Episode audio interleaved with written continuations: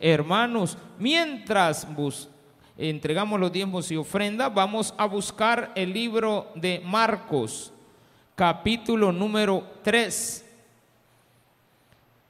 Marcos capítulo número 3. El día de hoy vamos a hablar acerca de esas discusiones que vemos en los medios de comunicación, más cuando, bueno, toda la vida El Salvador está en elecciones, usted, cuando no hay, toda la vida va. Eh, pasa una y el siguiente ratito ya viene la otra encima. Así es de que no nos dejan descansar, solo así nos tiene. Y nos da la oportunidad de empezar a ver a todos los este, analistas políticos y pensamientos y todo lo demás. Bueno, a mí, a mí eso me, gusta, me, apasiona, me, siento bien cuando eh, escucho las posiciones, las posturas de los que no piensan como yo. A mí me gusta escuchar a los que no piensan como yo. Y me gusta también debatir en las ideas. Más sin embargo, no me gusta eh, complicarme la vida buscando el debate. Más, sin embargo, uno debe de mantener sus ideas y que sus ideas sean claras. Entonces el debate de ideas es una forma muy especial que tenía Jesús para tratar el problema de los fariseos. Eh, aquí hay un ejemplo de una situación que tiene que ver con un hombre que está con una necesidad. Y hay mucha gente que le da mucha énfasis al caso de la enfermedad tratada, del accidente que había tenido este hombre, lo cual es correcto, podemos verlo desde los dos ángulos. Eh, tratar el problema de la sanidad, que lo hemos tocado en algunas ocasiones, ya lo, cuando hemos visto temas de milagros, he buscado en la Biblia los milagros de Jesús y hemos encontrado este. Pero ahora eh, hay que darle el enfoque de qué se trataba el problema este en cuanto a lo que la Biblia le interesa que nosotros conozcamos. Y no era más que una situación de ideas. Jesús les lanzó una pregunta, ¿qué pensaban? No es el problema de solucionar el problema al hombre, eso quedó resuelto. Era qué piensan de esto, que delante de sus ojos se mira y ustedes no han hecho nada. Y el problema se agravaba cuando era un sábado, un día de descanso, o lo que podríamos llamar el reposo. Y en nuestro caso occidental, contemporanizado a día domingo. Entonces hay gente religiosa que no saben ni tienen la más mínima idea de lo que es el sábado, para qué sirve el sábado es para servir, no es para ser servido. El sábado o el domingo, en nuestro caso, como lo enseñábamos la semana pasada, que Jesús les terminó y remató diciendo, el día de reposo fue hecho para que el hombre esté bien, para beneficio del hombre fue hecho el sábado, por causa del hombre. No es lo contrario, no es el hombre por causa del día de reposo, no está el hombre para servirle al reposo. Es la que hemos estado escuchando últimamente con algo que yo tengo una posición bien clara.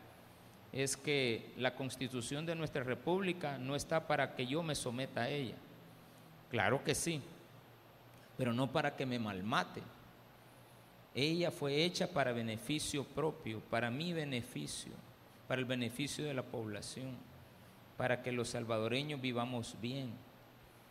Y ahí tienen que estar establecidas las reglas de conducta.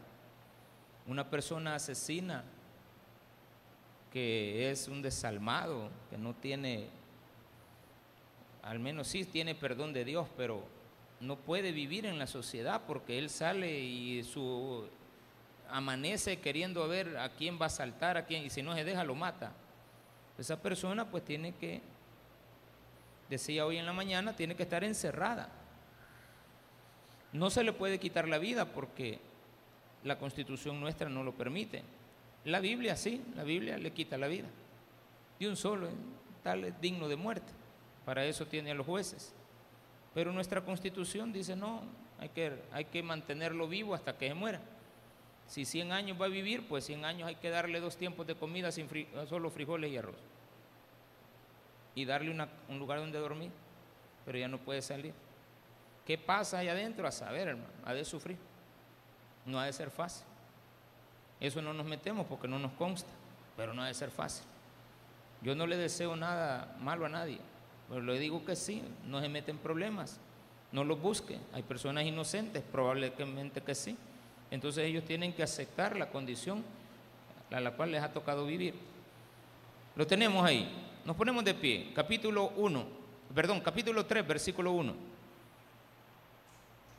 El debate de ideas es importante. Otra vez entró Jesús en la sinagoga y había allí un hombre que tenía seca una mano y le acechaban a Jesús para ver si en el día de reposo le sanaría a fin de poder acusarle. Entonces dijo al hombre, Jesucristo dijo al hombre, que tenía la mano seca, levántate y ponte en medio. Y les dijo, es lícito en los días de reposo hacer bien o hacer mal, salvar la vida o quitarla. Pero ellos callaban. Entonces, mirándolos alrededor con enojo, Jesucristo estaba enojado, entristecido por la dureza de sus corazones, dijo al hombre, extiende tu mano. Y él la extendió y la mano fue restaurada, sana. Y salidos los fariseos, tomaron consejo con los herodianos contra él para destruirle.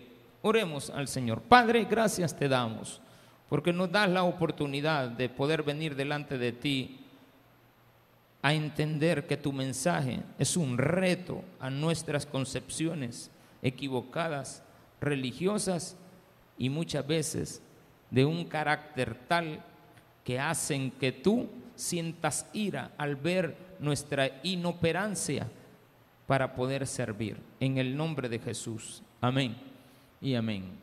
Pueden tomar sus asientos, mis amados hermanos. Cuando digo inoperancia de poder servir, no es que sirva en la iglesia, que quede claro. Me gustaría que usted sirva en la iglesia. Pero no es eso el problema. Es servir al prójimo. El tema tiene que ver con eso.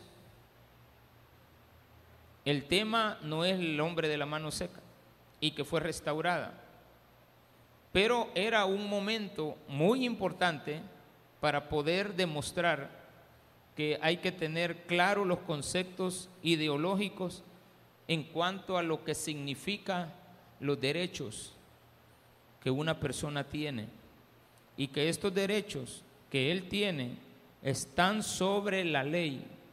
Incluso la ley de la palabra de Dios se hace de lado cuando toca que salvar la vida de alguien y nunca someternos a una idea equivocada de dar nuestra vida, no defendernos.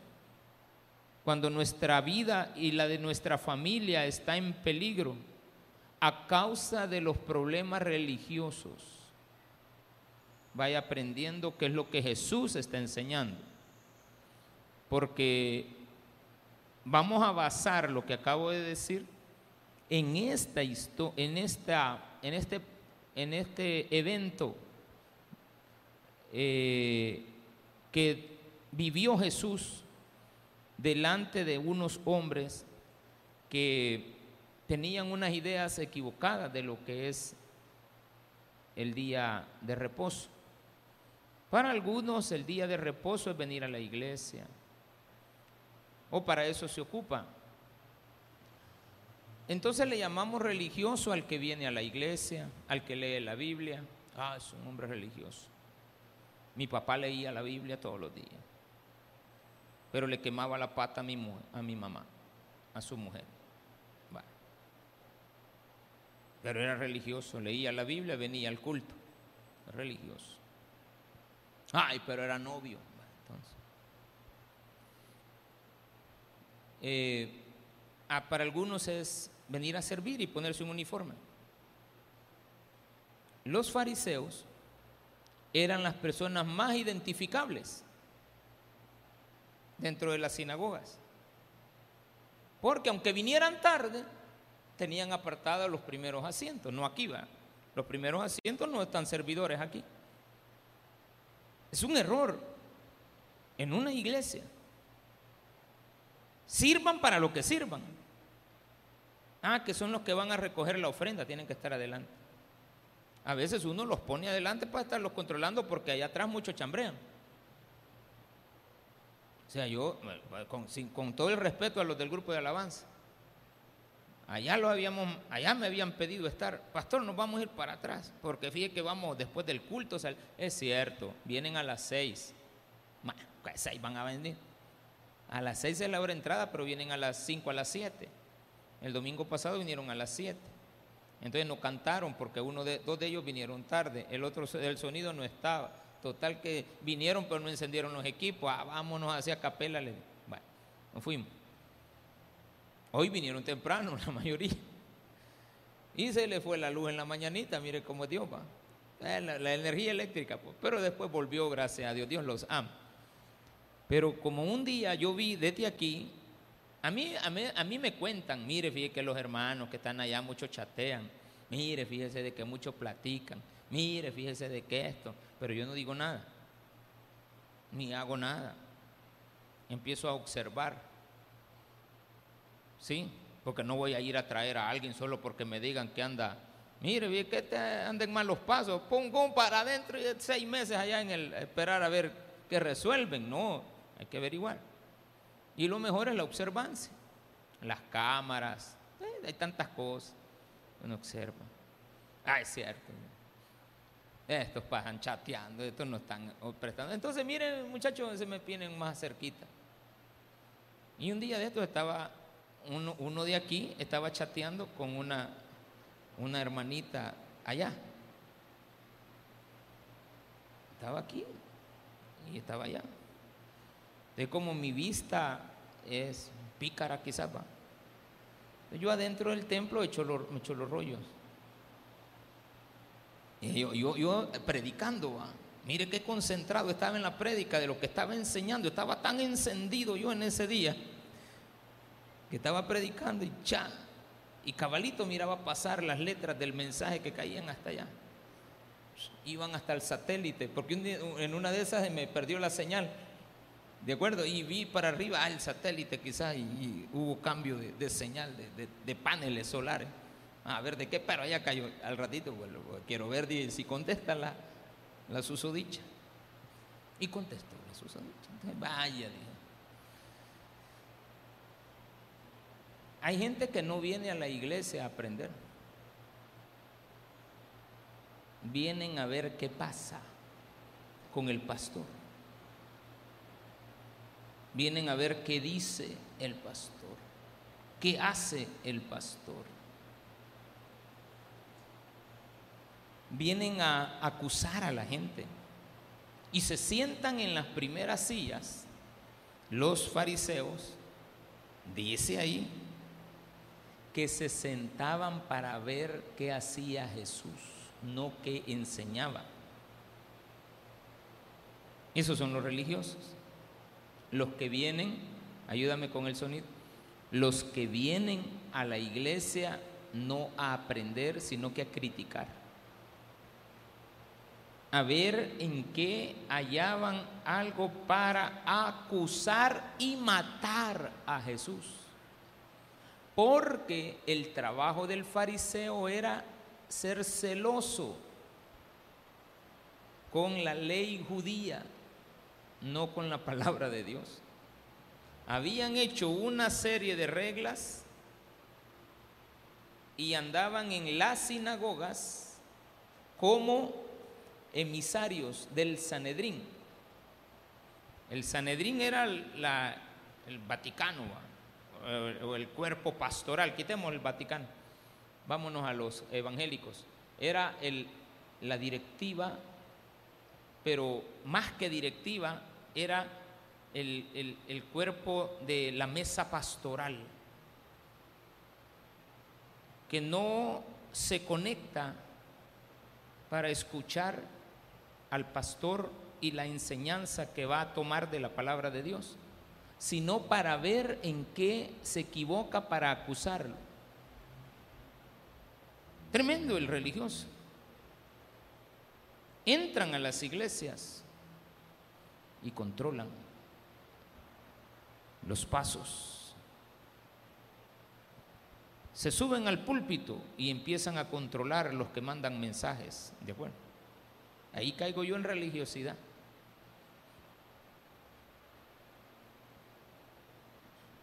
Y yo a veces me les quedo viendo hasta que cuando ya se descuidan, me les quedo viendo. Y así va. Pues sí. Y después regreso para acá. Pues sí, mi hermano. Amén. Estamos concentrados en la palabra. Así. vengo, él ya entendió. No hubo necesidad que yo lo, lo, lo, sí lo expuse, va, pero, pero no que lo avergonzara.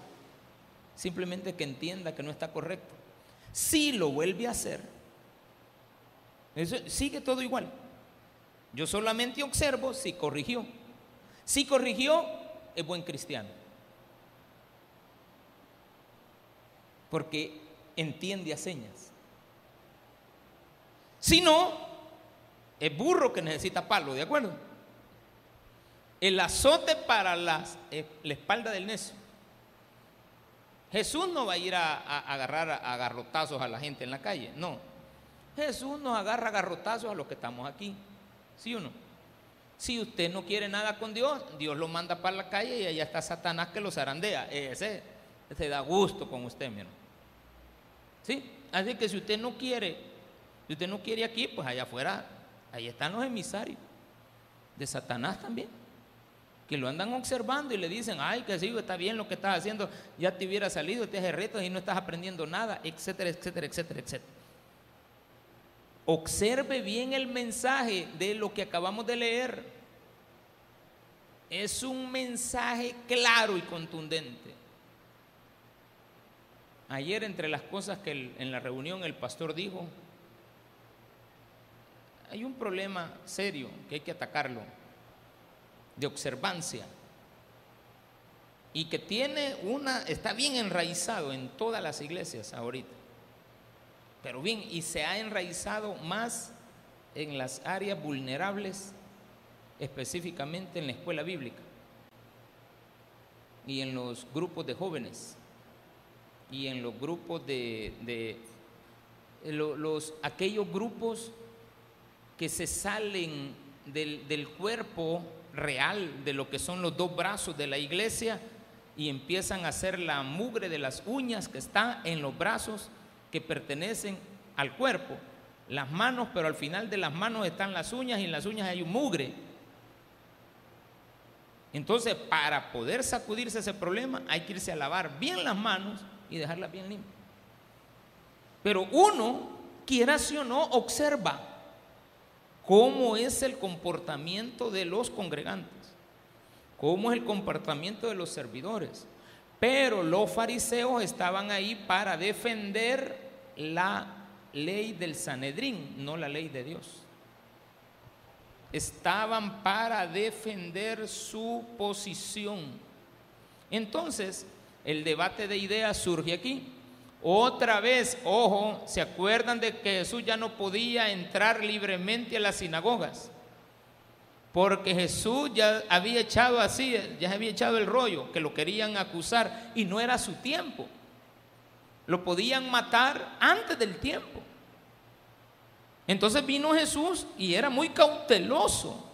Es más, en el capítulo 2 dice que se fue de la ciudad. Porque se había dado cuenta que había este problema. Ay, pero ahorita se metió en una sinagoga, otra vez volvió, regresó. Y los fariseos se dieron cuenta que Jesús otra vez andaba por ahí. Es que está, hermano, yo quiero que quítese la parte religiosa de venir los domingos a qué.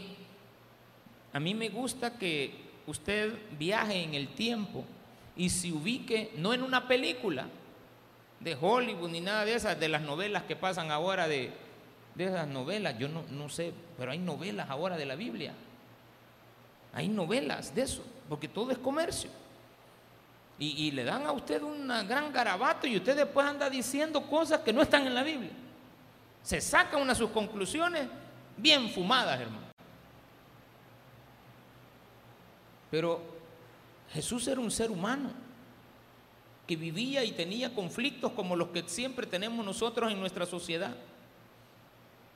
Aparece alguien, lo critican, lo ven pasar, hablan de él, lo andan buscando para oír qué dice, para oír cómo habla, para ver qué dijo, a ver si ofendió, si se metió en el problema. Y al ratito están las llamadas. Pastor, usted tocó un tema un día de estos que nos afecta. ¿Y? Así que, ¿qué pasa?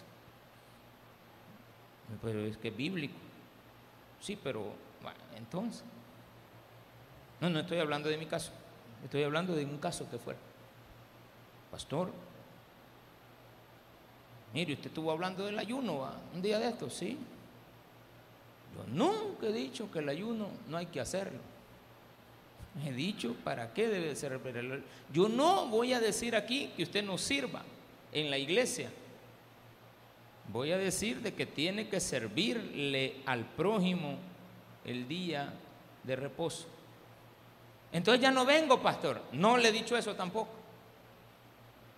Ese es usted que quiere salir favorecido. Pero ¿cómo va a saber lo que le va a ir a enseñar al prójimo si el día que es el día que usted, en teoría, descansa de no ir a trabajar, lo ocupa para venir a, a la iglesia, ¿a qué? Tiene que venir a aprender. ¿Aprender qué? A cómo le voy a servir a la sociedad, al pueblo, a los humanos, al prójimo, a la mujer, al papá, a la mamá, al hijo, cómo voy a tratar al pastor, a mi hermano que está a la par, que no conozco, que nunca le he hablado.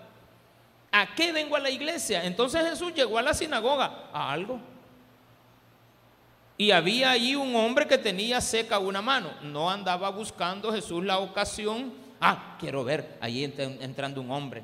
Ya, ya lo voy viendo como cuatro veces que entonces voy a entrar. No, porque entonces vamos a caer en el problema de que Jesús estaba esperando el tiempo para poderlo hacer. No, él entró a la sinagoga, lo invitaron y él no, se rehusó. Entrar a una sinagoga y llegó a la iglesia, pongámoslo así. Y dice que había un hombre que tenía seca una mano, inadvertido. Se sentó por ahí, entre como 100 personas, había uno que estaba, y Jesús lo vio. Cuando llegó, ve, ve ahí hay un hombre con la, la mano seca. Quiere decir, no, no, no, no la podía mover. Pero ya vamos a ver que esa mano la tenía mala, estaba seca, estaba inhabilitada. No era parapléjico, era inhabilitada. Y claramente era inhabilitada por un accidente, porque dice la, la mano fue restaurada. No dice que fue eh, sanada, ni nos habla del nacimiento de él, ni nada de eso. Quiere decir que fue un accidente que el hombre había tenido. Y otra cosa, en aquel entonces, la mayoría de los, de los pobres, obreros, no trabajaban en maquila ni en call center, no había call center. ¿Sí? No, no había este, eh, traducciones así por teléfono y con, ni, ni trabajo de casa, no había. Eso de que mamá, alcanzame el café, mamá, alcanzame esto, mamá, eh, mamá, y después ya no hay ni mamá, va, mamá, y la señora iba corriendo. ¿Y por qué no te puedes levantar? Es que me controlan, ma, ma, ma. Y está el cipote ahí en la computadora y hace como que está hablando y que está, está en inglés, habla y como la señora no entiende, no sabe si es inglés, francés, italiano, charlatanería, lo que sea, chambriología, lo que sea, ella no entiende. Yes, yes. Ok, sí, yes, yes, yes. Bueno. ¿Para qué es el sábado? Como no había eso, la mayoría de personas trabajaba en la mampostería. Eran albañiles. Había una gran demanda de hacer casas, porque hacer una casa no era tan fácil como ahora. Prefabricada, bloques, nada, el techo. No, hombre, antes era todo a mano. Y se trabajaban grandes bloques. Pero la mampostería, usted sabe que es el arte de hacer adornos con las piedras, con los ladrillos, con la madera, con cualquier cosa que usted va edificando muros. Ahora no, tenemos la cerámica, ya le toda fea quedó la pared, pero con la cerámica se arregla, ¿de acuerdo? Pero antes no. Este hombre, su trabajo era las manos. Y si él no trabajaba, se moría. Porque no vimos, vemos claramente que él no estaba pidiendo limosna. Una persona con una mano así, si la Biblia nos dijera el hombre pedía limosna, quiere decir que él desde nacimiento era así y no podía trabajar. Pero este hombre no estaba pidiendo limosna. Había entrado a la sinagoga como todo un buen religioso. No tenía trabajo, pues, pero ahí pasaba en la iglesia. Hay que observar eso. Y le acechaban a quién? Al hombre. No, si a él no les importa. Porque si hay algo que tienen los religiosos es que no les importa lo que le pase al prójimo. Es lo que menos les interesa. Ayudarle al ser humano. No estoy hablando de gente que se acerca todo el tiempo con un interés mezquino. Usted tiene que saber identificar también a los mezquinos que no quieren hacer nada y se aprovechan toda la vida de la bondad de aquel bueno. Usted tiene que haberlos identificado ya y sacudirlos de su vida, de su mente. No, que no tienen que estar ahí. Pero mire lo que dice acá. Y le acechaban para ver si en el día de reposo le sanaría a fin de poder acusarle. Ellos sabían que el hombre estaba necesitado, pero había una situación de la ley que decía que el día sábado no se podía trabajar.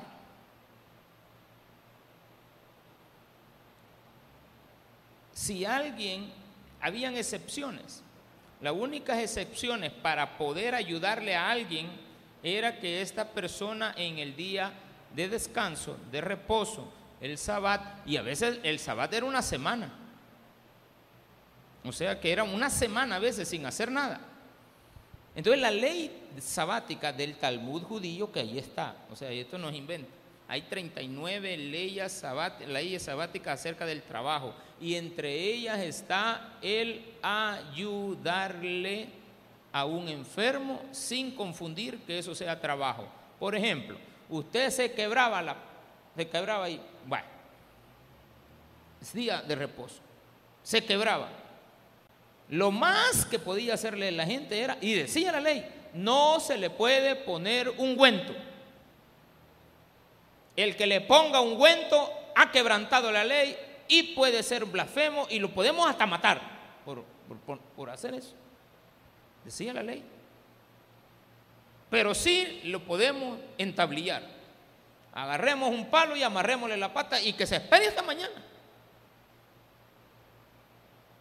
Cualquier cosa que se parezca en los hospitales es pura coincidencia. ¿De acuerdo? Usted va con el gran dolor, ay, ay, ay. Pero no ven que te está chorreando sangre. Espérese, espérese. Y siguen plática, plática los médicos. y ya la agarraron. Que lo que menos importa es el paciente. Si usted no está boqueando, no le ayuden. Usted tiene un gran dolor, la mujer con el flujo de sangre. Como nadie le miraba el flujo de sangre, ¿qué importa? Pero apareció uno que mi hija está enferma, mi hija se muere. Allá salieron todos. Y la mujer allí va detrás y le espérese, espérese, espérese. Y después había que curar y ir allá. Total que esa es una historia muy encantadora que hay de la Biblia de tres sanidades en un mismo día. Incluyendo la, pero ahí el centro de todo era la mujer con el flujo de sangre. Le tocaba que esperar. Ah, pues así eran los religiosos. Si usted está con esa mano enferma, espérese, porque hoy es sábado. Y el sábado no trabajamos. Y el sábado no le ayudamos a nadie. Y el sábado que nos importa lo que usted le esté pasando. Usted tiene que estar ahí sentado leyendo la Biblia, escuchando la palabra. Y los fariseos estaban para estar oyendo al predicador a ver que no dijera ninguna blasfemia.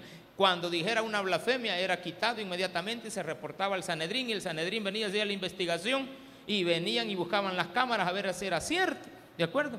Y le habían grabado la conversación al, al predicador y ya la llevaban y ahí iba prueba para afuera, hermano.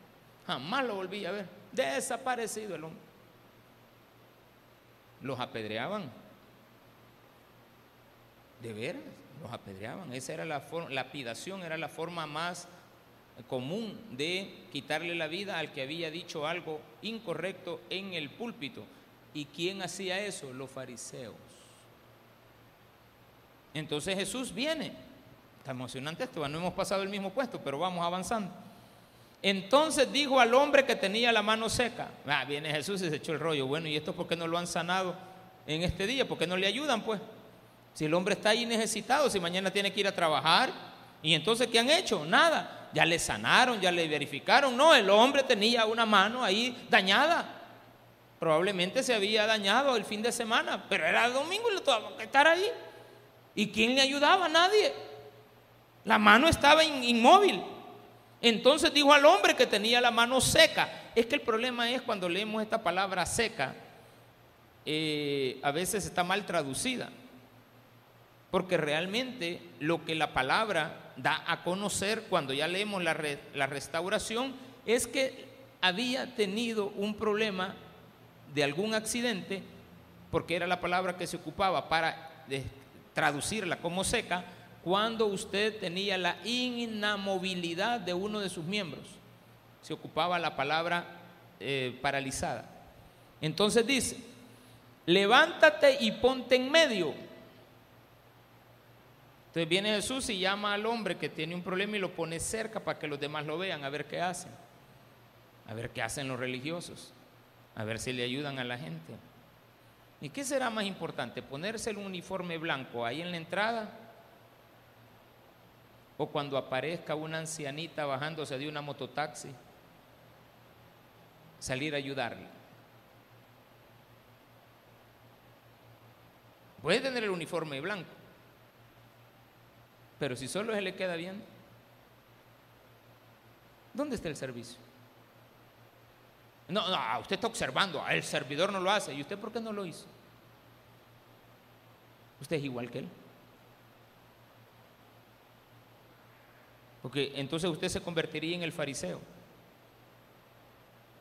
Y el otro sería un inoperante.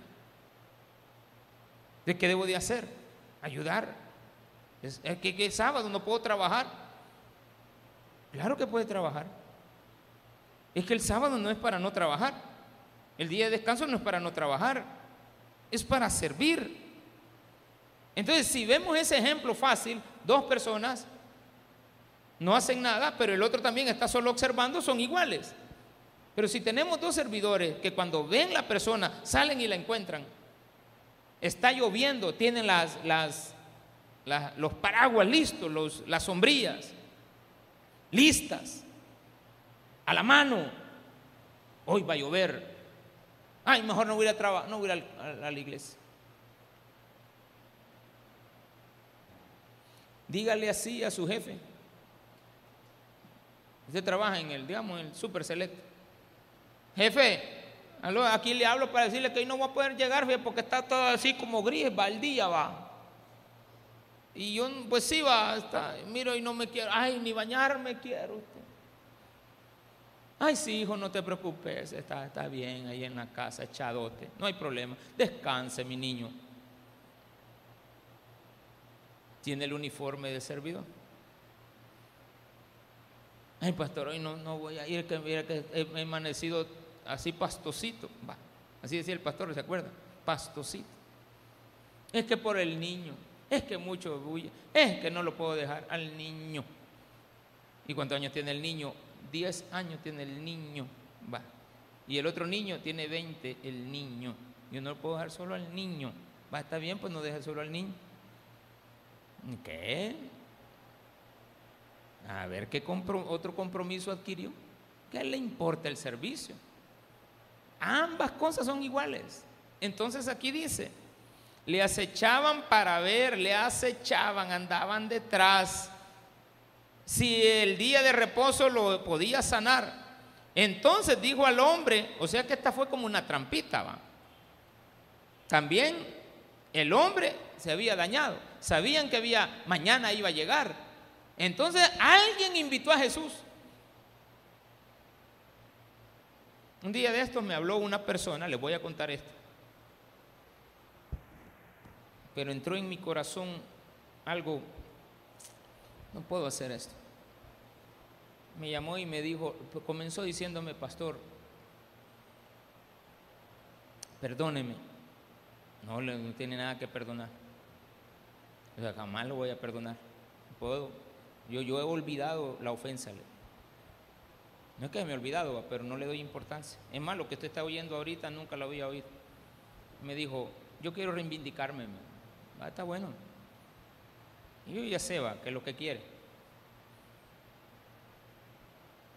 Mire, pero es que no puedo, le digo. Pastor, me dice, que yo no me siento bien desde la última vez que llegué. ¿Y qué quiere, pues? Que me dé la oportunidad. Solo un día, pastor. Solo un día nada más. No, es que fíjate que, bueno, pues le es que mire que aquel día que yo llegué, yo me porté mal. Sí, le digo, mejor no hubiera venido. Es que si usted andaba con otro compromiso, ¿por qué vino? Y se fue a medio, a medio camino. Se fue a medio culto. ¿De para qué vino si tenía otro compromiso? Es que estaba pendiente del celular. Ah. Estaba pendiente del celular. Y es que sabe que no. Pues sí, hermano, pero no hay problema. ¿Y qué quiere? Deme un chancecito otra vez, una vez nada más. Y ya, vaya pues. Vaya pues, le digo. Y ya pusimos una fecha. Y va a venir en esa fecha. Pero yo estaba con aquello. Que yo sabía que un día ese hombre me iba a volver a llamar. Y el error no fue de él. El error fue de su hijo. Porque yo le digo, mire, la ofensa no estaba en que se fue, sino que en lo que dijo cuando se fue. En lo que dijo, y, usted cómo sabe, para que yo lo oí, le digo. Porque tengo oídos de tísico, ¿de acuerdo? ¿Verdad que yo estaba en tal lugar? Le decía, sí y su hijo iba bajando y usted estaba afuera esperando y él le hizo una pregunta y me ofendió, le porque no vino a lo que vino, sino que venía por un interés. Cuidado con eso. ¿Cuánto ya te dieron la ofrenda? ¿Cuánto te dieron? Esas fueron las dos preguntas. ¿Ya te dieron ofrenda? ¿Y cuánto te dieron? Entonces vine y le hablé al, que me lo invitó inmediatamente. Mira, fíjate que acaba de pasar esto. Nunca jamás me vuelvas a traer a persona.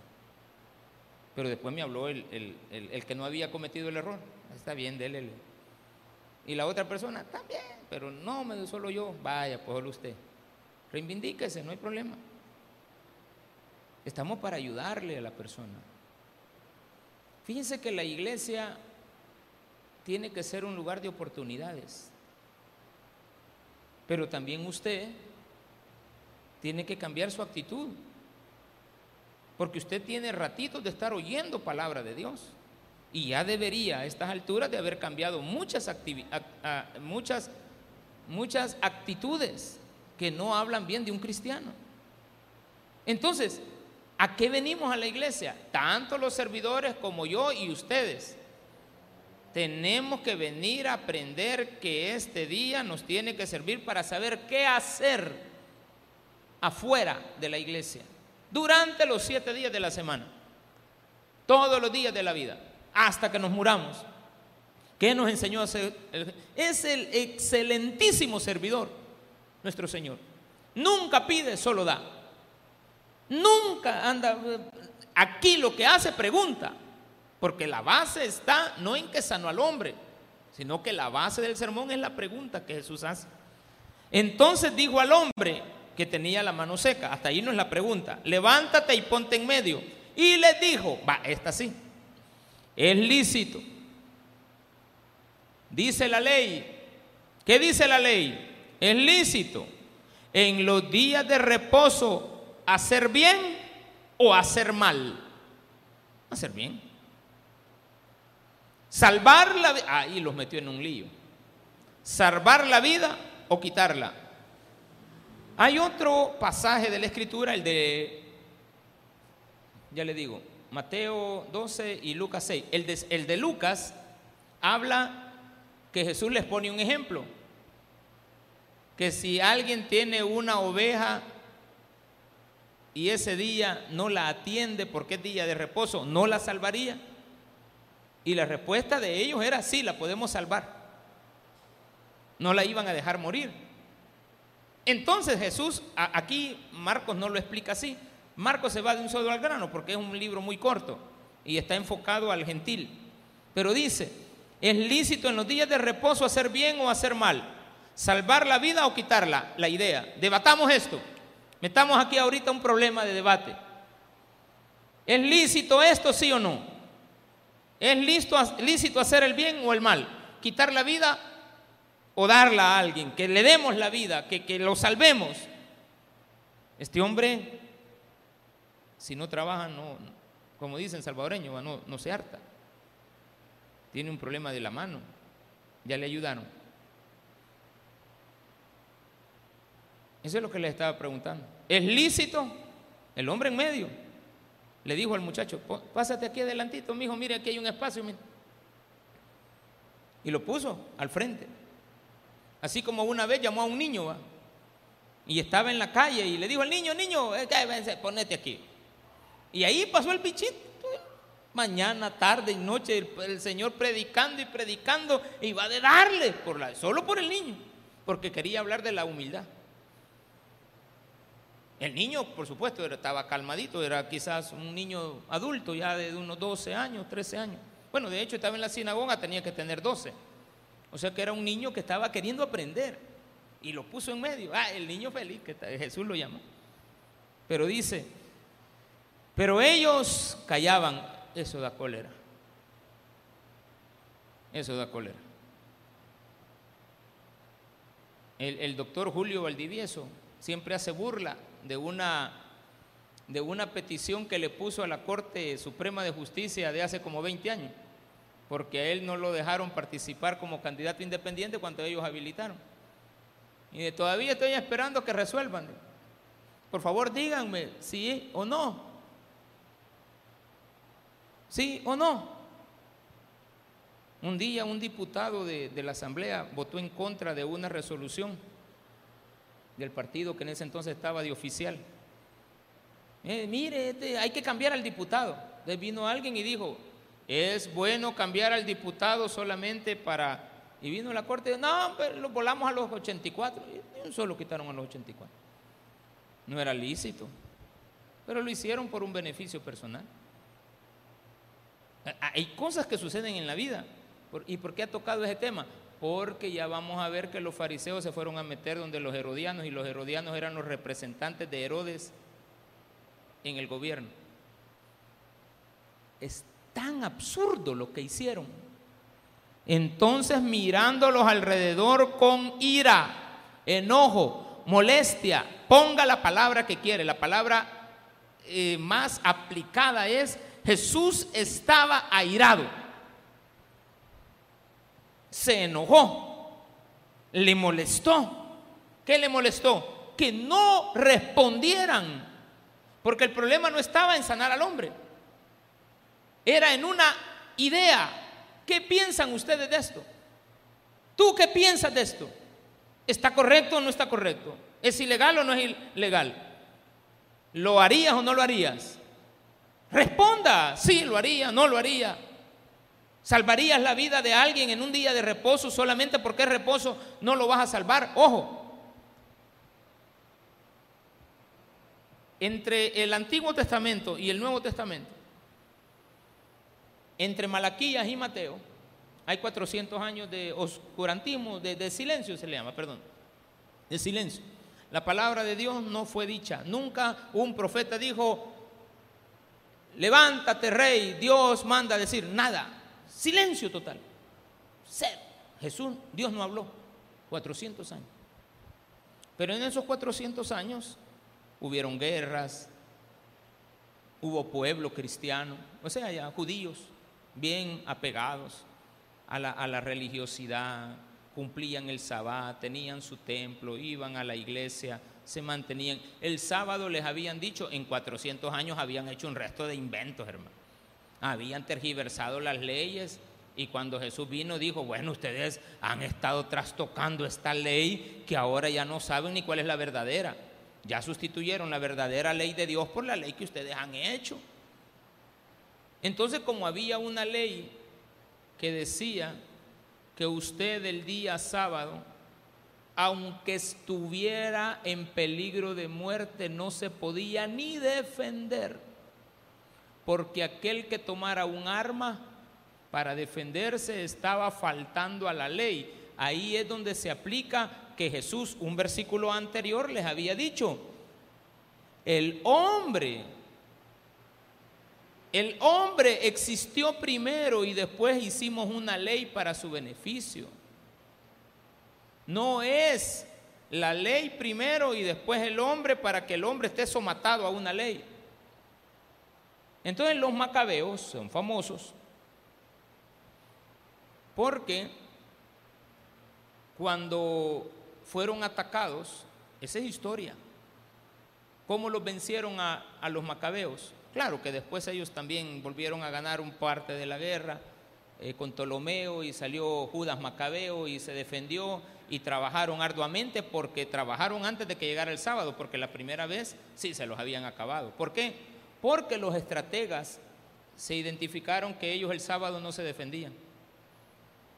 Y el día sábado entraron a las montañas y mataron cantidad de macabeos. Y la historia dice que ellos no se defendieron. Entonces han encontrado en la actualidad unas propiedades extensas donde hay miles de personas muertas que no metieron las manos para defenderse, ni corrieron, nada, porque correr era trabajar. Entonces se metieron en sus cuevas y ahí los mataron. En la época de Pompeyo, un emperador romano, Jerusalén estaba por ser sitiada. Y Pompeyo sitió Jerusalén en un día sábado y la gente se fue a refugiar al templo. Entraron a la iglesia, a catedral entraron. Y cuando entraron a la iglesia, los pompeyanos, los de Pompeyo, los del emperador pompeyano, votaron las puertas. Nadie detuvo que, que votaran las puertas porque era malo defenderse. Era prohibido ante la ley defenderse. ¿Y qué cree que pasó, hermano? La historia dice que mataron a todos los judíos adentro del templo. Los romanos del emperador Pompeyo. Mataron a toda la gente, se aprovecharon. Entonces viene Jesús y les hace la pregunta. ¿Es lícito salvar la vida, defenderse en un día sábado? ¿O ese día te pueden matar y no te vas a defender? La pregunta era una idea difícil, que estaba arraigada en la mente perversa de los religiosos de aquella época. Entonces viene Jesús y hace lo siguiente. Llama al hombre, porque Jesús no va a estar esperando hasta mañana para ayudarte. ¿Estamos de acuerdo? Jesús no ha entrado ahí para ponerte en la línea de espera con la emergencia que tú tienes. Vamos a ponerlo en emergencia, pero yo entro a las 8 a trabajar. Ay, llegó a las 7 el hombre, pero como lo vio que el hombre estaba boqueando, pero no era su hora de trabajo y es médico. Entró, le valió y qué, pues vaya, yo a las 8 entro, cafecito primero y ay, es mi dolor. Y mira, ahí está chillando aquel hombre, vamos a ayudarle. Hombre, no es la hora. A mí no me pagan horas extra. Ni el sábado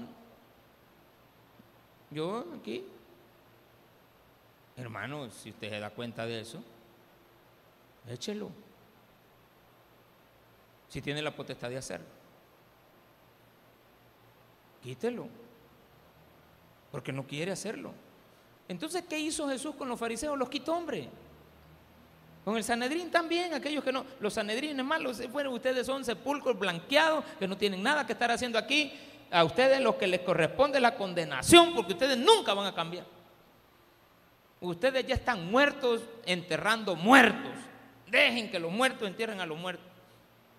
Mira, y que no se lavan las manos. Ay, ustedes son unos grandes hipócritas también. Y los llegaba hipócritas, les decía. Víboras.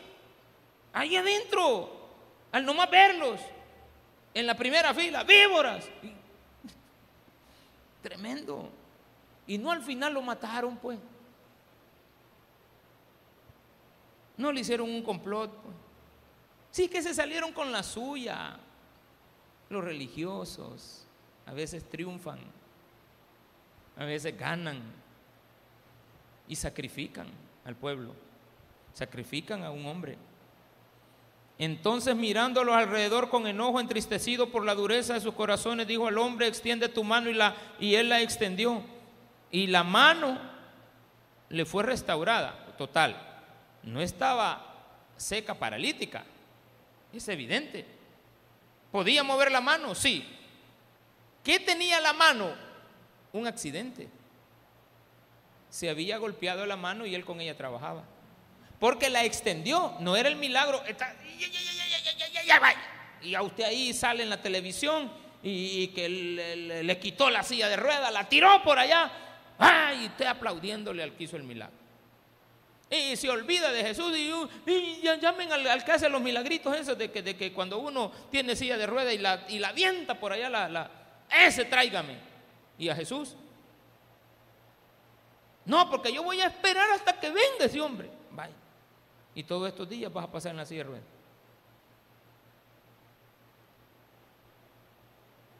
¿En quién has creído? En los religiosos, ah, también sos religioso. Y la mano le fue restaurada, sana. Va, hasta ahí es el milagro. Pero el problema no era ese. El problema era la discusión. Porque les dijo, ¿y ustedes qué piensan? Entonces el, tema sigue. ¿Por qué? Porque dice el versículo 6. Y salidos, Jesús estaba molesto, pero no los agarró a pedradas tampoco, ni, ni, del, ni pescuezo. Malo, ustedes no quieren trabajar. No, nunca vemos a Jesús peleando con ellos. Era debate de ideas. Mire, Jesús era una persona que le encantaba debatir. ¿Y ustedes qué piensan? ¿Y ustedes qué dicen? ¿Y ustedes qué harían? ¿Y ustedes quiénes creen que soy yo? Ah, también a los, a los, a los de él. ¿Y ustedes quién dicen que soy? ¿Y qué dice la gente? Ah, algunos dicen que tú eres este, que tú eres Juan el Bautista resucitado, Ah, eso sí, ya se lo oí yo a Herodes, dice que ese soy yo, que yo soy Juan el Bautista, que he resucitado. Él le voló la cabeza por dársela a la, amante que tenía, porque le gustaba la, nana y la hija. Entonces la Salomé como que le, bailaba así medio, mm, como que era la Shakira bailando. Se ponía de rosado, eh, Barbie, decía aquí, Barbie. Gran malacate que era esa mujer. ¿Y qué querés que te dé la cabeza de Juan el Bautista? ¿Y por qué? Porque allá afuera, cuando yo salgo, va a decirme que soy una gran, una mujer mala. Y usted sabe, mi rey Herodes, que pues sí, ¿verdad? Y usted y yo nos gustamos. ¿Por qué le decía? Es la mujer de tu hermano, te estás acostando con tu cuñada. Y la nana se la metía. Pues. Ella también quería con Herodes. Felipe, le importaba que eran hijos del mismo tata.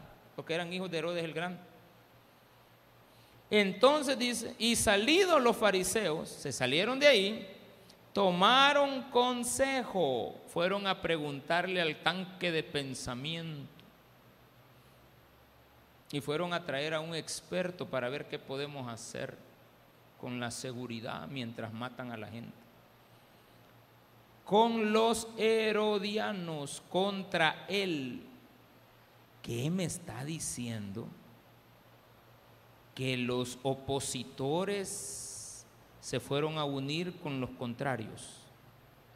Porque los herodianos eran odiados por los fariseos. Un fariseo miraba a un herodiano ni te le acerques. Ese hombre es impío. Eso decían. Ese es un gentil que Dios los ha parido solamente para mandarlos al infierno, así decían. En aquella época, si se hubieran dado cuenta que usted vivía en Apopa, ellos tenían el concepto de que Dios había creado todas las razas del mundo para llenar los espacios y los huecos del infierno. Había una ley que establecía eso, que usted no se podía juntar con ellos, porque esa gente es mala, sucia, impía, todo, contaminados, leprosos. Y ahora salen a buscarlos. ¿Cómo la ve? Contrarios los pensamientos. Unos eran de derecha y otros de izquierda. Y ahora estaban juntos. Unos eran creyentes y los otros inconversos. Mire qué falsedad de muchos religiosos. Escuche lo que le voy a decir y yo sé que usted ya lo ha oído. No me diga que no lo ha oído.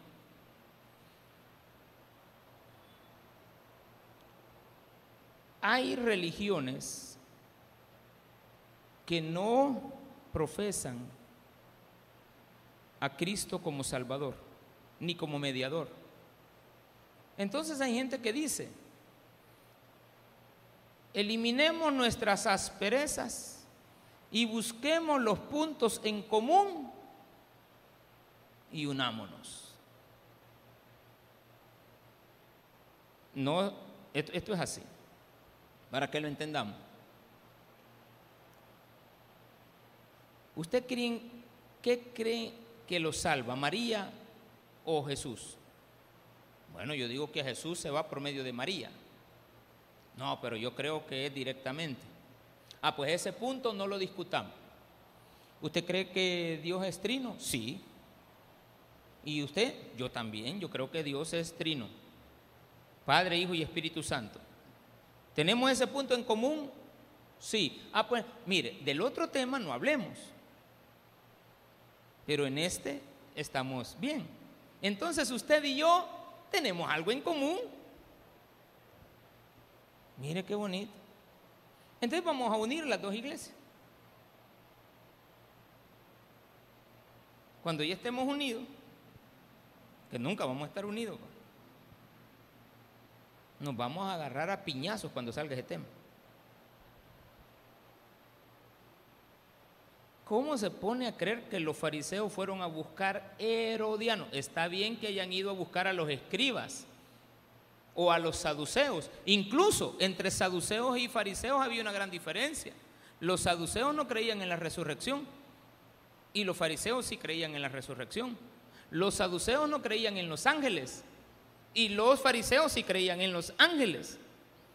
Los fariseos era el pueblo que creía en la resurrección, en la vida futura y todo lo demás.